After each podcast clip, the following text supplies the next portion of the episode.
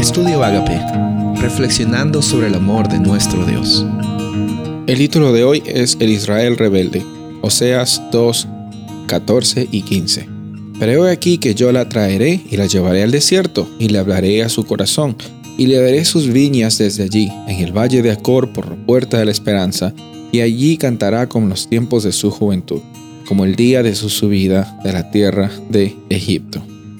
El libro de Oseas es una interesante declaración del amor incondicional de Dios hacia su pueblo, hacia sus hijos, hacia la humanidad.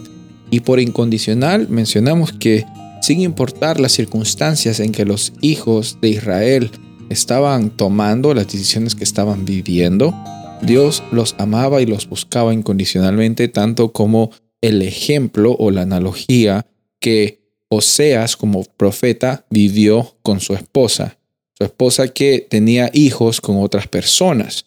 Y aunque esta esposa no estaba viviendo bajo el pacto del matrimonio de una forma fiel, Dios estaba mostrando que Oseas tenía que recuperar no a su esposa solamente, sino que le muestre en qué consiste el amor verdadero. Y esta es una historia que conecta mucho con la realidad de Dios y el pueblo de Israel y también Dios y con la humanidad antes de conocer a Jesús. Sin importar las circunstancias en las que nosotros nos encontrábamos, Dios y su amor incondicional nos alcanzan. Nos alcanzan y nos transforman.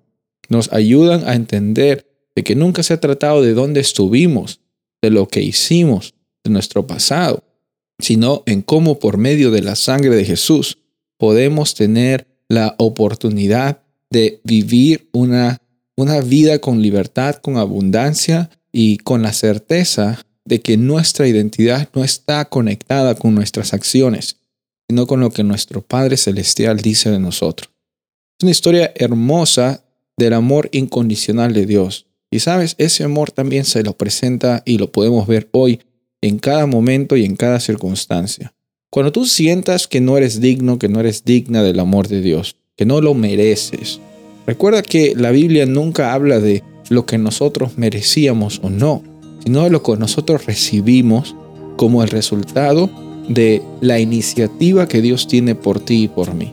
Así como Oseas buscaba a su esposa incansablemente, Dios incansablemente también te está buscando a ti, está buscando a mí, y en cada momento nuestra labor es responder a esa iniciativa y responder a ese amor incondicional. Soy el pastor Rubén Casabona y deseo que tengas un día bendecido.